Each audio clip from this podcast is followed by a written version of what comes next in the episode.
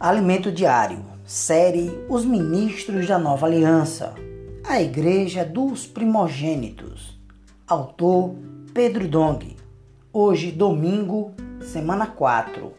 Leitura bíblica: Mateus 6, versículo 33, João 7, versículo 18, capítulo 17, versículos do 17 ao 20, Efésios capítulo 4, versículo 6.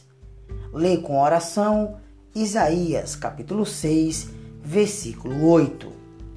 Depois disto, ouvi a voz do Senhor que dizia: A quem enviarei? E quem há de ir por nós? Disse eu: Eis-me aqui, envia-me a mim.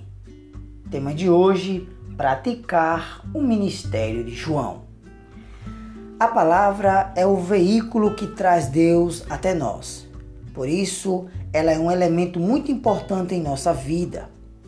É a palavra que nos mostra em João 17 que o Deus triuno nos chama para fazer parte de sua unidade. Versículos 21 e 22 diz: A fim de que todos sejam um, e como és tu, ó Pai, em mim e eu em ti, também sejam eles em nós, para que o mundo creia que tu me enviastes. Eu lhes tenho transmitido a glória que me tens dado, para que sejam um como nós o somos. Deus não chamou a anjos, mas chamou a cada um de nós. João 17, versículo 26 diz: Eu lhes fiz conhecer o teu nome e ainda o farei conhecer, a fim de que o amor com que me amaste esteja neles e eu neles esteja. Veja só, querido ouvinte, Jesus pede que o mesmo amor com que o Pai o amou desde a eternidade passada agora esteja em nós. Ele pede isso a fim de nós sermos recebidos pelo Pai nesse relacionamento maravilhoso. O meu desejo é que o Senhor trabalhe essa realidade em mim. A felicidade que o mundo me pode dar não é nada. Eu quero ter a mesma felicidade que o filho tem no pai e o pai tem no filho. Deus é pai de todos os que, os que creem. É a fonte de todas as coisas. Ele é o autor desse plano maravilhoso. Tudo vem dele é por meio dele e para ele. O Filho foi enviado pelo Pai para trazer Sua palavra e nos salvar. Ele é o autor de nossa salvação. Entretanto, nesse contexto, onde está o Espírito Santo? Aparentemente, ele não é mencionado em Provérbios 8 ou em João 17 apenas o Pai e o Filho. Contudo, graças ao Espírito Santo que estamos aqui. É Ele quem transmite a nós o plano e o poder de Deus. É Ele que nos transmite a obra do Filho e tudo que Ele é. O Espírito Santo é discreto, não exalta a si mesmo, mas permanece anônimo. Na obra de Deus, precisamos agir assim também. Veja o exemplo do apóstolo João. Ele não propagou a si mesmo, mas transcreveu as palavras de Jesus nos capítulos 14 a 17 do seu evangelho, que é o pico da economia de Deus, com fidelidade e sem um toque pessoal.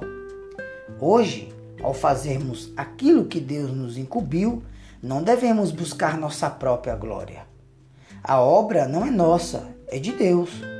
Não devemos exaltar a nós mesmos nem tomar sua glória. Não estamos aqui para mostrar quem é melhor ou quem faz melhor. Estamos aqui para fazer a vontade de Deus, de maneira discreta, assim como João fez e assim como vemos o Espírito Santo fazendo. Lembre-se, quem deve aparecer é o cabeça da igreja, Cristo. Se praticarmos isso, o Senhor voltará em nossa geração. podemos ter esperança de ser arrebatados vivos, pois as revelações que o Senhor nos tem dado nos levam ao ponto mais elevado. Agora temos de praticar, crer nessas palavras que estamos recebendo, ser simples e discreto, trabalhar em unidade, deixando de lado qualquer desejo por posição. Esse relacionamento é rígido pelo amor, pela unidade, pela glória do Pai, pela verdade, pela justiça e pela santidade.